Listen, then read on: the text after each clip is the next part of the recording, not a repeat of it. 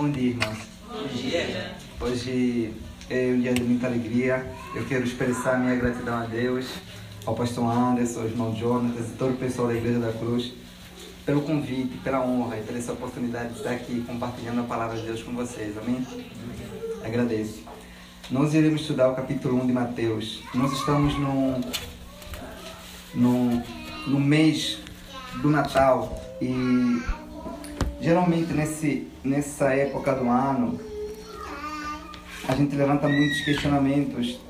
Temos uma classe de pessoas que eles dizem que não é necessário os cristãos comemorarem o Natal, outros dizem que o Natal é uma data pagã, outros comemoram, e isso cria ter uma certa é, contenda entre os irmãos. No Natal, no dia 25, nós não celebramos, não comemoramos um dia propriamente em si. Nós comemoramos o ato. Cristo nasceu. Esse é o sentido do Natal. Essa é a razão do Natal. O que acontece no Natal, no dia 25, vai ser no próximo domingo, né? Nenhuma coisa criada por homens. É o próprio Deus. É uma coisa que existe antes de nós existirmos. É desde a eternidade. A gente celebra o nascimento de Cristo. Cristo se encarnou. Cristo nasceu. E todos os dias deveria ser um dia de gratidão para nós. É porque Ele nasceu que nós estamos aqui. É porque Ele nasceu que nós podemos hoje dizer que Deus se fez homem. Havia uma criança que ela tinha muito ela estava num quarto muito escuro e ela gritou para sua mãe: Mamãe, estou com muito medo. A mãe disse para ela: Você não precisa ficar com medo, porque Deus está com você. Mas a criança disse: Mamãe, eu quero alguém com pele, eu quero alguém com carne. E quando Cristo se encarna, o Deus com carne, o Deus com pele. Ele está aqui hoje no nosso meio, por meio do seu Espírito. Capítulo 1 de Mateus no verso 18, diz assim: Ora, vocês conseguem acompanhar na telinha? É porque eu não consigo ver. Está aparecendo aí? Não. Tá. Capítulo 1 de Mateus, verso 18, diz assim: Ora, o nascimento de Jesus Cristo foi assim. Estando Maria, sua mãe, desposada com José, antes de se juntarem, ele se achou ter, ela se achou ter concebida pelo Espírito Santo. E como José, seu esposo, era justo e não queria infamar, intentou deixá-la secretamente. E projetando ele isso, eis que em sonho lhe apareceu um anjo do Senhor, dizendo a José, filho de Davi: Não temas receber Maria, tua mulher, pois o que nela se gera, no que, o que nela se gerou é do Espírito Santo. E ela dará à luz a um filho, a quem chamarás Jesus, porque ele salvará o seu povo dos seus pecados. Amém? Assim como todo pai deveria nomear o seu filho, o nome de Jesus ele foi dado diretamente por seu pai, por Deus. Deus disse: Ele se chamará Jesus, porque ele salvará o seu povo dos seus pecados. Quando Maria recebe essa notícia de que ela vai estar concebida pelo Espírito Santo, ela automaticamente se afasta da sua parentela que morava com ela e ia para casa da sua prima Isabel. Ela fica um tempo na casa de Isabel, provavelmente três meses, e depois disso, está registrado em Lucas 1,39. Ela passa um tempo com Isabel e depois volta para sua casa. Só que no período que ela ficou na casa de Isabel, José, seu esposo, não sabia que a sua esposa estava concebida. Então Maria está na casa da sua prima concebida, a barriga estava crescendo e José não sabia de nada e eles eram o quê? Noivos, se preparando para o casamento. Talvez, irmãos, já havia um zum zum zum naquela região. O que aconteceu com Maria? Porque a barriga dela está crescendo, se ela ainda não é casada. E Maria volta e tem um encontro com José. E talvez naquele encontro ele fica completamente desanimado, achando que talvez a Virgem havia lhe traído. Havia comentários, os vizinhos comentam, os parentes comentam, principalmente você, um religioso, um cristão. Havia esses comentários todos. E a Bíblia diz que José pensa em se afastar de Maria secretamente, sem intenção de, de manchar o seu caráter. Ele, ele percebe que a sua noiva está concebida, ele ele tenta se afastar dela sem dizer nada, sem sujar sua reputação, sem manchar, sem dizer qualquer coisa para não pecar contra ela, né? A virgem acredito que era de um caráter muito manso, muito delicado, que não sabia como dizer, porque ela não tinha prova. Como é que você chega para o seu noivo e você vai dizer, olha, eu estou concebida? Mas não foi por causa de um homem. O que foi gerado de mim é do Espírito Santo. Então, tento imaginar o tanto de pensamentos de que talvez passaram na cabeça de José. Não tinha como ela provar que foi gerado pelo Espírito. Não tinha como provar. E a Bíblia declara que Naquele período, José ficou pensando em muita coisa. E José tinha todo o direito de denunciar Maria aos sacerdotes. E se ele denunciasse Maria por questão de traição, ela provavelmente seria apedrejada, porque ela já tinha sido prometida a um homem, ele já tinha um compromisso. Apesar de não terem casado, eles já eram noivos. Isso é declarado em Deuteronômio 22, no verso 23 e 24. Mas José era um homem prudente, era um homem de boa que sabia agir. Ele pensou em resolver o assunto entre eles, os dois, em se afastar, não falar para ninguém. Irmãos, isso é uma coisa pesada demais. Você tá combinado direito que vai casar com a mulher, a mulher aparece grávida para você, você percebe isso e ainda assim você quer preservar a imagem dessa mulher não dizendo nada. Mesmo você pensando que ela traiu você, você tenta se afastar desse modo. Então, é, no versículo 19 diz assim: E como José, seu esposo, era justo e não queria infamar, tentou deixá-la secretamente. E projetando ele isso, eis que em sonho lhe apareceu um anjo do Senhor, dizendo: José, filho de Davi, não temas receber a, a sua mulher. É, o, que nela se gerou não é fruto de traição ela não teve relações com outro homem. E foi gerado pelo Espírito. É como se um anjo chegasse para José e dissesse: Homem, fica calmo. Fique calmo, homem. Não, não, não foi traição, não foi um adultério. Então, nós falamos de Maria, nós falamos de um monte de gente, mas nunca falamos de José. É pesado isso. O caráter de José não deve passar desapercebidos diante de nós. Olha como é que um homem íntegro age. Então, o José não é um homem comum, se eu posso acreditar desse modo, porque é um homem que Deus escolheu para sustentar o seu filho, para dar, para educar o seu filho. É um homem que Deus escolheu para fazer com que o seu filho crescesse debaixo da sua autoridade. Então, o anjo orientou a José a não ter relações com a virgem, com a, com a sua esposa. Imagina você, tudo bem, você é noivo, você casa, aparece um anjo e fala assim, olha, você não pode ter relações com a sua esposa. Isso mais ou menos um ano, não é, irmãos? Imagina, imagina nove meses, se eu não estou enganado. Não tinha relações com ela até que o menino nasce. E você teve que seguir esse regulamento, esse padrão. Então, eu às vezes gosto de brincar com, com, com, com os católicos o seguinte, que se Maria, ela morreu virgem, então santo é José.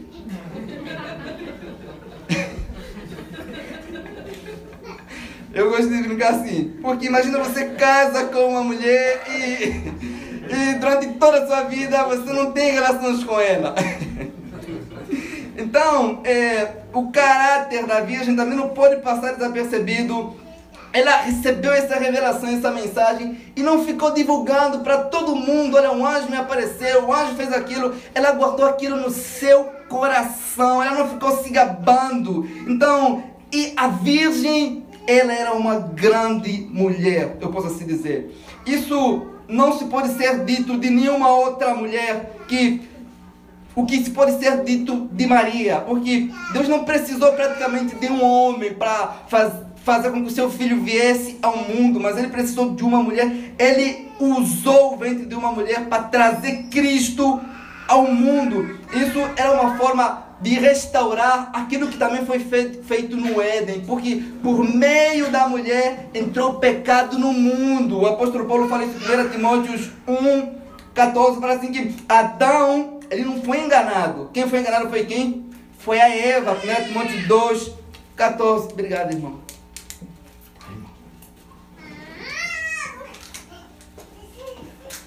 1 Timóteo 2, 14 fala que a Eva é que foi enganada e, e, e, ao escolher uma mulher para trazer o seu filho ao mundo, é Deus passando essa imagem por nós que assim como o pecado veio por meio da mulher, que foi a primeira a comer do fruto, o Salvador dos pecadores veio por meio dela também. E a mulher não pode ser mais acusada como é, a causa da desgraça do mundo, porque aquele que trouxe a graça de Deus veio por meio dela. Então Deus já esteve no ventre de uma mulher. Nós acreditamos, nós professamos aqui no preto que Ele é Deus, Jesus Cristo é Deus. Então, nós afirmamos sem nenhum problema que Maria foi de fato a mãe de Deus.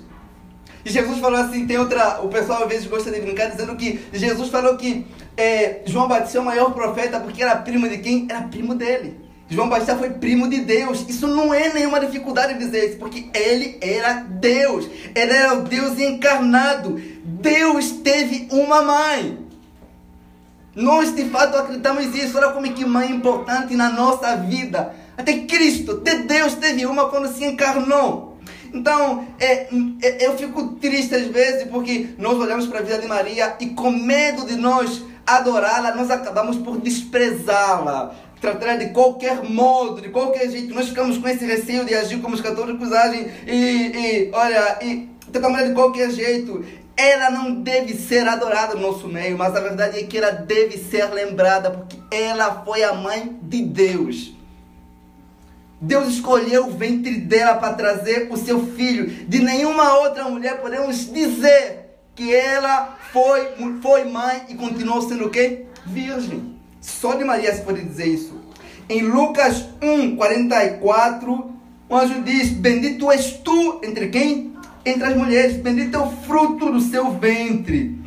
Então, é, no capítulo 21 ainda, ele fala assim, sobre o nome de Jesus, e ele dará luz a um filho a quem chamará Jesus, porque ele salvará o seu povo dos seus pecados. O texto não diz que ele crescerá, e vai aprender a salvar os seus povos, ou, ou ele crescerá, vai se tornar o Salvador. O texto diz que ele já nasce como Salvador do seu povo. Ele já nasce assim. Ele é o Salvador do seu povo. Isso nos remete a algo que Cristo tem um povo. Ele veio no mundo só por causa deste povo, porque o texto diz que ele salvará o seu povo. Seu nome é Salvador. E se ele não é o Salvador, da sua vida ainda, você não tem nenhum motivo para celebrar o Natal, porque ele nasceu para salvar os pecadores, para salvar o seu povo. Ele salvará o seu povo não com seus pecados, mas dos seus pecados. Ele salvará o seu povo dos seus pecados. Notem que o texto diz, olha aqui, é, ele vai nos salvar. A quem faz parte do povo de Deus, ou melhor, quando Deus se revela no seu povo, a primeira coisa que ele tira do seu povo é o pecado. O Senhor não se encarnou para nos livrar das enfermidades apenas, não, nos, não se encarnou para nos livrar da dificuldade financeira, ele se encarnou para nos salvar do quê? Do pecado. Ele veio para nos salvar. Ele não veio tentar nos salvar. Ele não veio nos ajudar a se salvar. Ele não veio mostrar a possibilidade de salvação. Ele veio nos salvar. Essa é a sua missão na terra. Ele não veio nos ajudar. Ele é o Salvador. Jesus não veio ao mundo é, para nos livrar apenas de um monte de coisas financeiras. Ele veio para nos salvar, irmãos. O nome dele é Salvador. E quando ele se encarna, é, a, a Bíblia declara que é, os magos vieram adorar o seu nome. Só que aqueles magos não faziam parte do povo de Deus. Ele não é apenas o salvador dos judeus, ele é o salvador do seu povo. E o seu povo inclui africanos, europeus, asiáticos. Ele é o salvador do seu povo não apenas o Salvador dos judeus. Então, a gente vai ver que a primeira coisa que, que José e Maria recebem é o nome de Jesus. Porque o nome diz muito sobre o que uma pessoa é.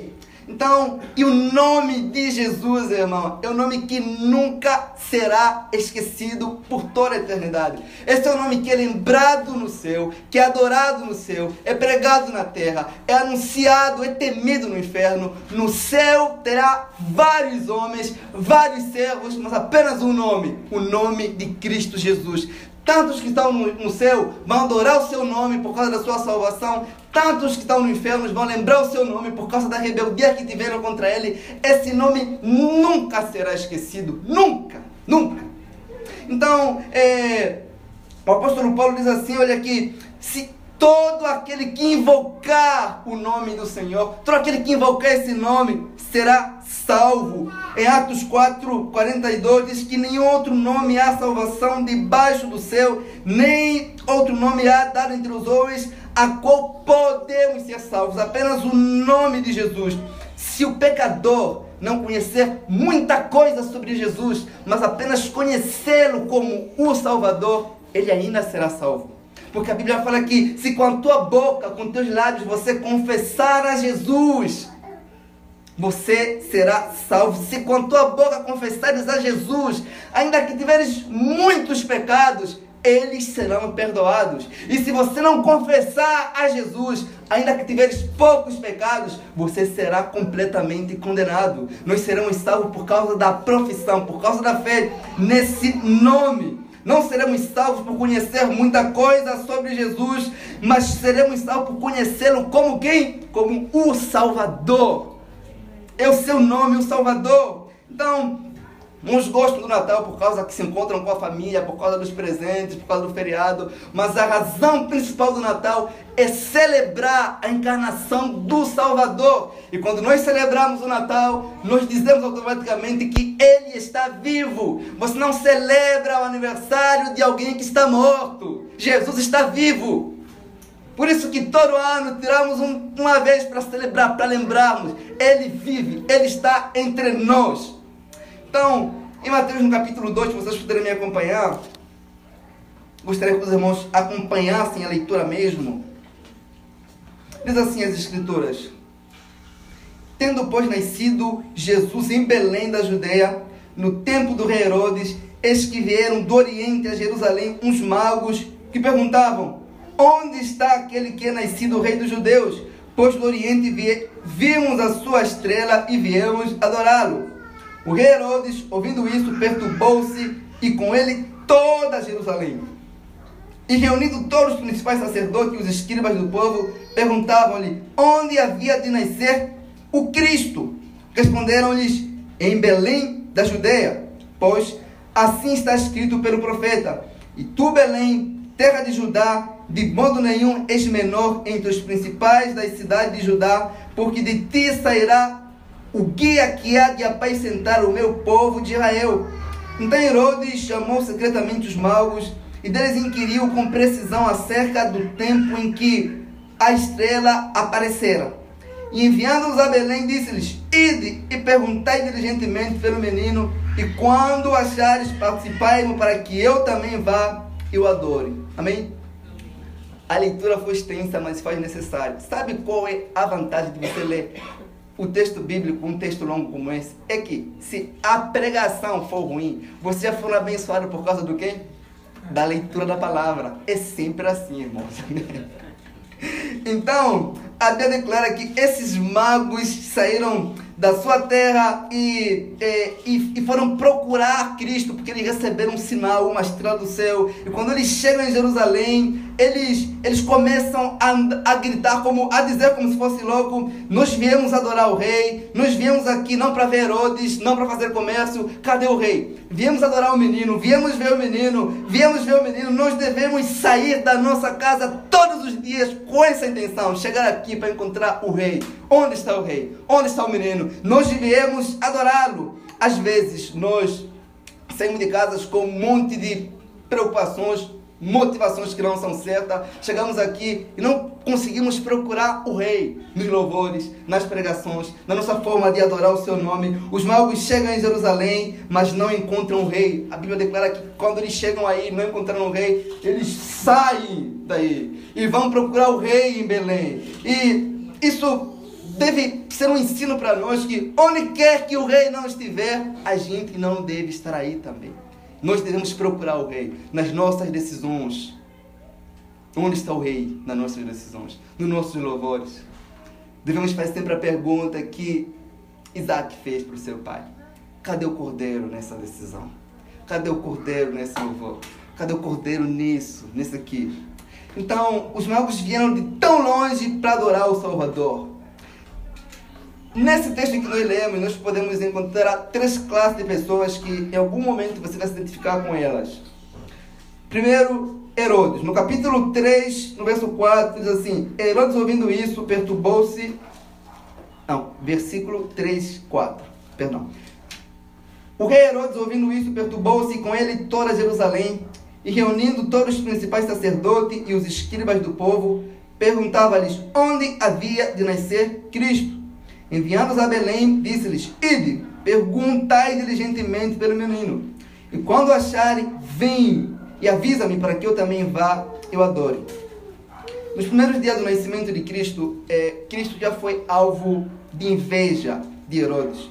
Quando ele soube que os magos vieram de um lugar tão longe para adorar um rei dos judeus que não era ele, ele ficou com, com inveja. Ele sentiu-se humilhado, porque ninguém nunca saiu de tão longe com presentes para poder adorar o seu nome. Herodes não se alegrou nem um pouco com a notícia do nascimento de Cristo, com a notícia do Natal. É, ele estava com muita inveja, muita inveja, mas ele não conseguia assumir isso. A inveja, irmãos, é um pecado que você nunca vai dizer que você tem. Eu vou fazer uma pergunta aqui. Quem já comprou um livro sobre inveja aqui nessa igreja? Você nunca vai pensar que tem inveja. Eu, se for escrever um livro, não escrevo sobre inveja, porque ninguém vai comprar. Porque é um pecado que ninguém tem, mas que existe. Você consegue dormir tranquilamente se disserem que você é orgulhoso, que você é soberbo, mas se disserem que você é invejoso, você não consegue dormir. Atacaram a sua reputação. E Herodes estava com inveja de Jesus Cristo. A inveja é a dor sentida quando uma pessoa tem algo que você deseja para si. A, a, inveja é o ressentimento, é a dor é, é por algo que você deseja para você. Então a Bíblia diz que no verso 8, enviando-os a Belém, disse-lhes: Ide e perguntem pelo menino. Então Herodes fala para os magos: vocês vão procurar esse menino. Quando vocês acharem esse menino, voltem para aqui. Anunciem onde ele está, para que eu vá e o que? Eu adore. Só que ele estava com inveja. É, ele mandou procurar Jesus Cristo para que pudesse matá-lo. Então Herodes chama os sacerdotes que estavam naquela região. Como ele não conhecia a lei, ele começa a perguntar para os sacerdotes: aonde é que o rei dos judeus vai nascer? Porque Herodes não sabia, os magos não sabiam. A única pessoa que sabia eram os sacerdotes, eram os escribas, eles conheciam a lei. Então, é, mesmo Herodes chamando eles, mesmo Herodes se encontrando com os magos, com os sacerdotes, os sacerdotes se apercebendo que veio um povo de, distante para adorar o rei, esses sacerdotes não fizeram nenhum caso de Jesus. Não queriam ir adorá-lo com os, com os magos. Então, esses magos não sabiam nada. Mas os que sabiam alguma coisa sobre Jesus estavam a desprezá-lo completamente. Então, tem um detalhe que, que chama atenção aqui nesse texto sobre a vida de Herodes: é que Herodes não queria procurar o rei. Herodes procurou quem conhecia sobre o rei, para, para que pudesse pegar informação com essas pessoas. Isso não é uma coisa comum hoje que as pessoas não conhecem o rei, não querem procurar o rei, mas apenas procuram aqueles que conhecem o rei para lhes passar informação sobre o rei. O nosso conhecimento sobre Jesus nunca pode ser terceirizado. Nunca. Deve ser um conhecimento pessoal. O próprio Cristo perguntou para Pilatos em, em João 18, 33. Quando Pilatos perguntou se ele era rei dos judeus, ele respondeu: Isso vem de ti mesmo? Alguém te contou, alguém disse. Isso é uma pergunta que Cristo pode fazer para nós hoje. O que você sabe sobre Ele? É porque você constatou você mesmo, porque você buscou um encontro pessoal, ou é porque é, alguém disse isso para você? O nosso conhecimento de Cristo nunca pode ser é, terceirizado. O cristianismo nunca consiste em conhecer algo sobre Jesus, mas sim em conhecer Jesus, a pessoa dele. Outra classe de pessoas aqui nesse texto que lemos são sacerdotes. Se eu puder me acompanhar no, capítulo, no versículo 4, diz assim: E reunindo todos os principais sacerdotes e os escribas do povo, perguntavam-lhe onde havia de nascer o Cristo. Olha que os sacerdotes responderam. Responderam-lhes eles: Em Belém da Judeia, pois assim está escrito pelo profeta. Esses sacerdotes, quando foram chamados por Herodes, tiveram que prestar conta com Herodes é, eles não precisaram consultar as escrituras para dizer onde Cristo havia de nascer, porque eles sabiam isso. Eles conheciam a lei. Herodes estava procurando o menino, não nas sagradas escrituras. Ele estava procurando o menino nos homens, nos sacerdotes. Herodes procura os sacerdotes, procura os escribas, porque eles eram os únicos que conheciam a lei, é, porque o profeta Miqueias, no capítulo 5, no verso 2, ele já declara que Belém será a cidade do nascimento do rei. Parece que esses sacerdotes que deveriam estar a esperar o rei, não estavam esperando por ele. E quando eles se juntam com Herodes, eles passam essa informação para Herodes, de onde se nasceria o rei. E os magos recebem essa informação e vão procurar Jesus Cristo por meio dos sacerdotes. Olha aqui, quem deu essa informação para Herodes, eu repito para vocês poderem compreender, foi os sacerdotes. Mas esses sacerdotes que deram essa informação para Herodes, mesmo sabendo onde o menino havia de nascer, eles não foram atrás do menino para adorá-lo. Eles não fizeram absolutamente nada sobre isso. Então, no verso 16, fala assim: Então Herodes, vendo que fora iludido pelos magos, irou-se grandemente e mandou matar todos os meninos. Esses magos receberam a informação de Herodes que eles tinham que avisar Herodes se encontrassem o menino. Só que os magos foram procurar Cristo, mas não voltaram porque sabiam que seriam mortos. Irmãos, esses sacerdotes, eles tinham conhecimento para dizer onde Cristo estava, mas não tinham conhecimento para adorá-lo. Eles tinham conhecimento aqui, na cabeça, mas esse conhecimento que eles tinham não fez com que eles procurassem a Cristo Jesus. O conhecimento que eles tinham era apenas para criticar as pessoas que faziam coisa errada, mas eles mesmos não queriam um encontro real com o rei. Isso não é comum. Não sabemos muita coisa sobre Jesus que não se transforma em adoração como esses sacerdotes. Eles não queriam se misturar com aqueles estrangeiros, não queriam nada. Não é a falta de conhecimento que fez com que eles não buscassem o rei, é a dureza dos seus corações. Talvez eles olhavam para aqueles homens com um certo desprezo, porque eles não tinham tanto conhecimento assim. Irmãos, é, Quão triste é saber que nós temos pessoas na igreja que sabem muito sobre Jesus para informar nos outros, mas eles mesmos não sabem Jesus sobre Jesus o suficiente para eles irem atrás dele, para eles irem à procura do rei, para eles poderem adorá-lo. Pergunto para você nessa noite, eu estou pensando que estou na minha igreja que o culto é de noite. Nessa manhã, o que você faz com o que sabe sobre Jesus? O que você faz. Muitos são como esses sacerdotes. Eles conseguem direcionar os outros para Cristo, mas eles mesmos não estão em busca de Cristo. Eles têm conhecimento para apontar, ele nascerá aí, ele estará aí, mas eles não estão buscando o Senhor Jesus Cristo. Se nós buscássemos o Rei com a mesma força que temos buscado por crescer financeiramente, nós teríamos encontrado o Rei. Esses homens aqui deixaram tudo, esses magos deixaram tudo o que tinham que fazer. A viagem deles durou dias, alguns dizem que durou meses. Eles foram em busca do rei, deixaram tudo, porque eles entendiam que a busca pelo rei é, é a mais importante busca que existe na vida. Eles não eram religiosos propriamente dito. Então, eles não receberam nenhum tipo de auxílio de quem? Os sacerdotes. Os sacerdotes, ao invés de ajudá-los, não fizeram isso eles meio que desprezavam aqueles homens. Isso é comum que é, aqueles, às vezes, que sabem muito sobre Cristo, que deveriam ajudar os outros a encontrá-lo, são os que dificultam muitas das vezes. Nós vemos que os discípulos, eles estavam... É, algumas crianças queriam já chegar até Jesus, mas eles faziam o quê? Eles colocaram uma barreira. E Cristo disse, não façam isso. Deixa com que, que a criança chegue até quê? Chega até mim. Irmãos, antes de eu prosseguir aqui, é muito bom ver crianças no culto. Muito bom.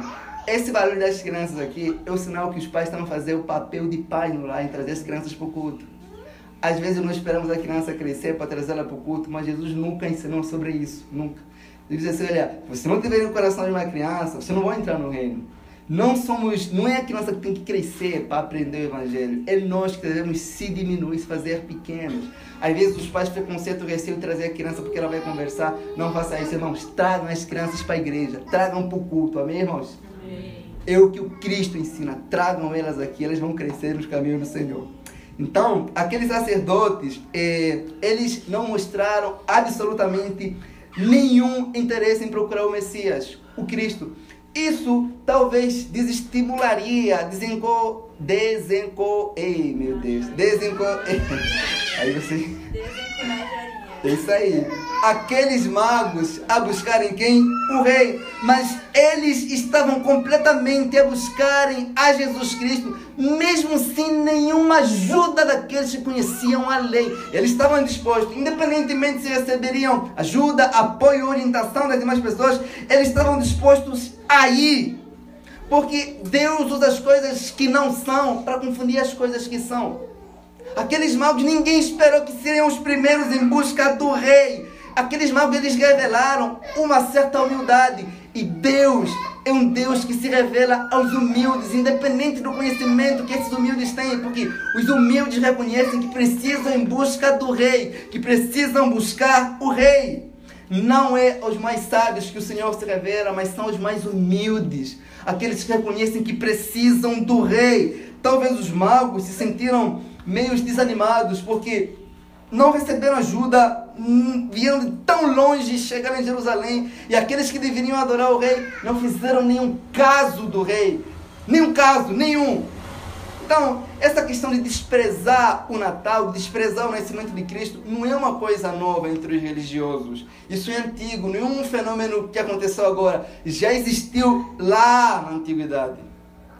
O desprezo do nascimento do rei. E no versículo 10, se você puder me acompanhar, Diz assim: Ao verem ele as estrelas, a estrela, regozijaram-se com grande alegria. Entrando na casa, viram o menino com Maria, sua mãe, e postando-se adoraram, e abrindo os tesouros, ofertaram-lhe dádivas, ouro, incenso e mirra. Depois de tanto tempo à procura do rei, tantos esforços, eh, a Bíblia fala que eles eles voltaram a ver aquela estrela que eles viram quando estavam na sua terra. É... E eles começaram a se alegrar. O verso 11 diz que eles entraram na casa, viram o menino com Maria, sua mãe, e prostrando-se, adoraram o seu nome. Essa, essa palavra mago também quer dizer sábio ou astrólogos. Eles, eles viram a estrela, eles seguiram ela e eles entraram numa casa, não na manjedoura, porque Cristo provavelmente já tinha um ano ou dois, e eles se prostraram diante daquele bebê que era o verdadeiro Deus e começaram a adorar o seu nome. Só que eles adoram Cristo Jesus antes de Jesus fazer o milagre, antes de Jesus pregar qualquer doutrina, antes de Jesus ensinar qualquer coisa, antes de eles verem qualquer glória Cristo, eles se prostram diante desse bebê e o adoram. Eles encontram Maria, eles encontram José, mas não adoram José, não adoram Maria, eles adoram o menino, eles se prostram o que eles mais tinham de mais importante era o seu cérebro. Então eles colocam isso debaixo dos pés do menino e começam adorar e começam a adorar. E se aquele menino não fosse um Deus, não fosse o Deus verdadeiro, eles estariam cometer o pecado de quê? De idolatria. Mas eles adoram um rei sem nenhuma glória, sem nenhum brilho, sem nada. Então, um rei é um rei, independente da idade que ele tem. Ele não espera um menino crescer e ensinar grandes doutrinas, porque ele já era Deus, mesmo no berço, ele era Deus, o Deus verdadeiro. Nós devemos ser como esses homens. Eles saíram da sua terra cheios de presentes para adorar o Senhor com presentes. Irmãos, é, na época do Natal, nós temos costume de dar presente para as pessoas como se o aniversário fosse delas, não é? Mas esses magos aqui, eles saem para presentear Cristo. Eles levaram ouro. Eu, eu ouvi a história de uma criança que ela perguntou para a mãe, mãe, todo mundo está ganhando presente aqui em casa. E cadê o presente de Jesus? As crianças perguntam se a gente celebra o nascimento dela. Cadê o presente de Jesus? O que a gente vai dar para ele? Vocês conseguem ver que às vezes nós estamos preocupados em dar algo para quem a gente gosta, um amigo, um irmão, mas para Cristo. O que você dará para Cristo hoje? Porque o que nos reúne aqui é Ele, irmãos. É Ele. O que você trouxe para adorá-lo hoje?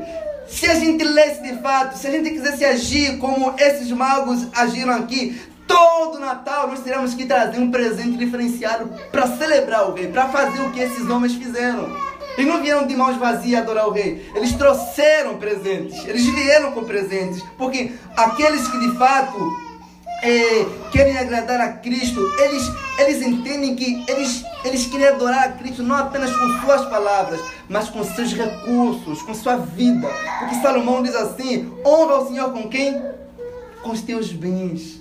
Eles vieram adorar o Senhor. Eu creio que a primeira vez que eu vim aqui na Igreja da Cruz, o, o irmão Jonathan falou assim: vamos adorar o Senhor também por meio das nossas ofertas. Não sei se o irmão, acho que o irmão já deve ter esquecido. Eu lembrei, quando fui estudar isso, eu lembrei nessa palavra. Eles estavam adorando a Cristo por meio das ofertas deles, desse presente. Agora pensem em algo: se nos braços da Virgem, se nos braços de Maria, ele foi adorado com presentes o que dizer agora que ele não está mais no braço da Virgem, mas está à direita do seu Pai?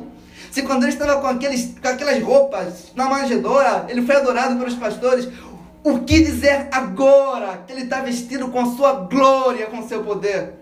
Se naquela casinha pequena ele foi adorado, o que dizer agora que ele está no seu trono, governando o mundo, no seu palácio? Nós deveríamos dar o nosso melhor para o Senhor, tudo que a gente tem, do nosso tempo, nossos recursos, de tudo da nossa adoração. Será que ele não merece o melhor de nós como esses magos? Será que não merece isso, irmãos?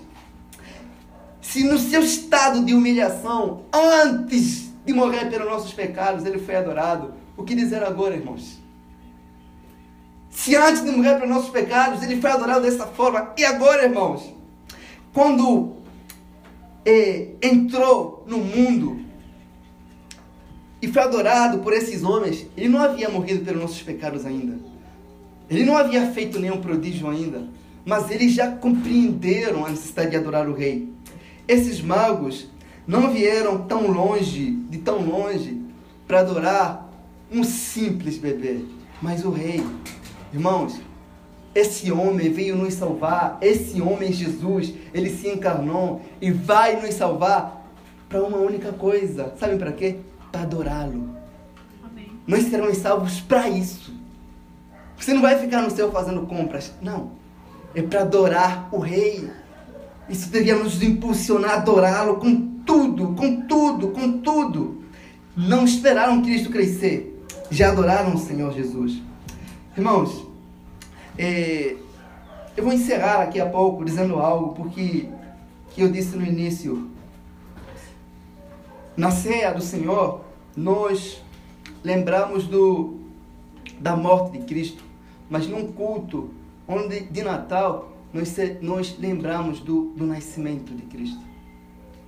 Porque Ele está vivo, Ele está entre nós.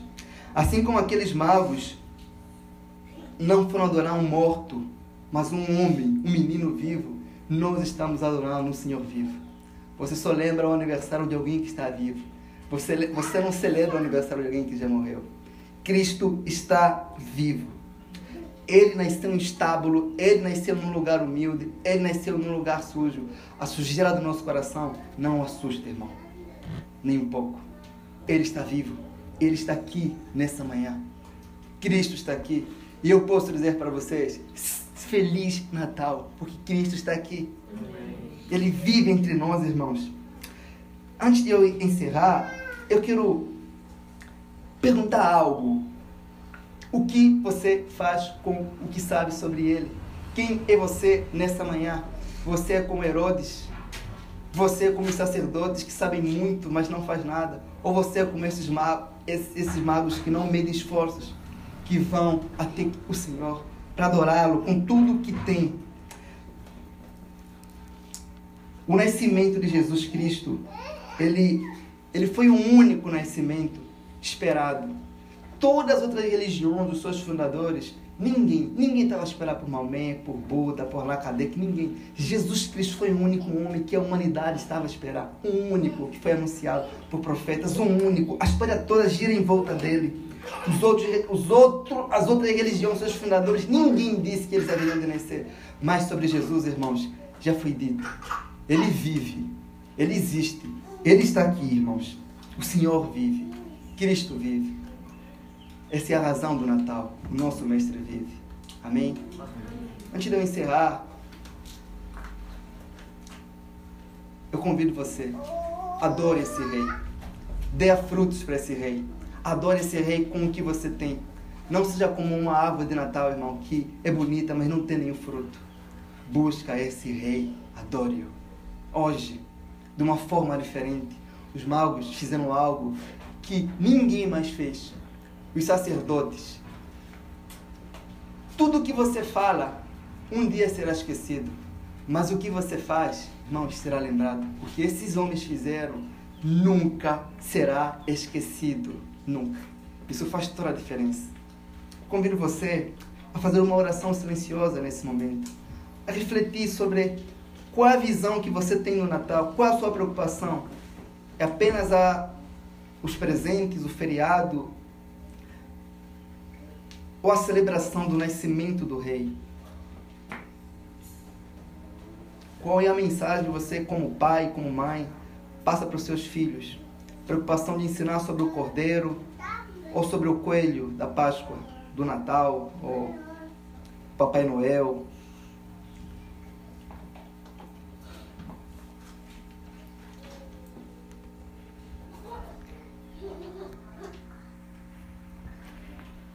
Pai,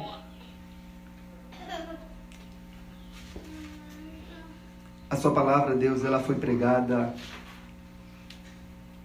e quem nos dera, Pai, que nós tivéssemos, fôssemos como Maria mesmo, Senhor, que ela se manteve virgem até o seu casamento, Pai.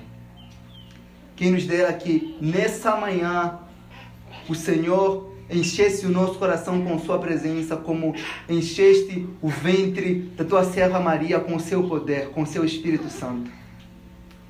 Pai, nós também queremos ser visitados por Ti. É claro que não carregaremos o Senhor em nosso ventre, mas queremos carregá-lo em nosso coração também. Senhor nosso Deus, o Senhor, por meio do Teu Espírito, o Senhor, gerou Cristo no ventre de Maria, nós temos mulheres nessa igreja. A minha oração é que o Senhor possa gerar homens de Deus nesses ventres, ó Deus, que possam servir essa igreja, que essas crianças que nós ouvimos aqui hoje, ó Pai, possam crescer nos teus caminhos, assim como João Batista, que foi cheio do Espírito Santo desde o ventre da sua mãe, ó oh Deus, que em toda palavra que for pregada aqui, que essas crianças possam acolher. Ó Pai, o Senhor entende as crianças, porque o Senhor um dia também foi uma criança quando se encarnou. A minha oração é que o Senhor possa trazer o pleno entendimento sempre, ó oh Deus, nessas crianças, por mais pequenas que elas forem, ó oh Pai, que a sua mensagem de alguma forma possa tocar os seus sentidos, os seus entendimentos, porque quando Maria se encontrou com Isabel, ó oh Pai, o João Batista no ventre da sua mãe, ele, ele se exaltou, ele se exultou, ele se alegrou, Deus, porque Cristo estava sendo anunciado naquele momento, adorado naquele momento, Deus, que toda palavra, Deus, que todo louvor e adoração que for proclamado aqui nessa igreja, Deus, que de alguma forma possa afetar, oh Deus, essas crianças, oh Deus, as pessoas que estão concebidas ou que estarão concebidas, oh Deus, que possam ser tocadas, oh Deus, pelo teu Espírito de alguma forma, oh Pai. Que essas crianças possam crescer, oh Deus, e contar sobre a história da igreja da cruz, ó Deus. Que sejam elas anunciando, ó Deus. E que o Senhor venha nos ajudar sempre, sempre, ó Deus, a prestar atenção nos teus sinais, na Sua palavra. Não queremos ser como os sacerdotes que sabiam muito sobre Cristo, mas não faziam nada para Ele, Pai. Que o nosso conhecimento sobre Ti possa nos levar a procurar e adorar o Seu nome nos ajuda. Nós somos fracos. Nós somos como os sacerdotes, ó oh Deus, que às vezes desprezamos aqueles que não sabem nada. Tira de nós isso. Ajuda-nos, ó oh Deus. Nós queremos ser cheios de Ti. Nós queremos nos esvaziar de nós mesmos, ó oh Deus. Apesar de já sermos seres vazios, ó Deus. Enche-nos de Ti. Enche-nos da sua presença, do seu poder. Ó oh Deus, que nesse Natal que se aproxima no dia 25, todas as pessoas que estão aqui possam celebrar, ó oh Deus, possam entender e se alegrar, porque o Pai nos deu o maior presente que poderíamos receber. O Pai nos deu Cristo Jesus. Pai, guarde-nos, ó oh Deus. Eu oro por essa igreja. Guarda a igreja da cruz. Guarda a liderança dessa igreja, Senhor meu Deus. Que o Senhor venha fazer com que essa igreja dê frutos, caminhe sempre na sua presença. Guarde cada irmão, Pai. Te agradeço, Pai, em nome de Jesus. Amém. Amém. Amém, irmãos. Que Deus abençoe a vida de vocês. Agradeço pela oportunidade. Queria pedir orações, irmãos, orações. Não deixem de orar pelo, pelas pessoas que estão à frente da igreja, irmão, pelo pastor Anderson, por outros irmãos. Não deixem de orar sempre. Orem, permanecem em oração, continuem orando, irmãos. A gente precisa das vossas orações, sempre mesmo, sempre. Ore, procure, ligue, mas ore mesmo, irmãos. A gente carece, amém? O apóstolo Paulo, um homem que foi levado até o terceiro céu, ele não cansava de pedir oração na igreja. Ele falava: Olha, você tem que orar para que o Senhor possa abrir mais meu entendimento sobre os mistérios de Cristo, amém? amém.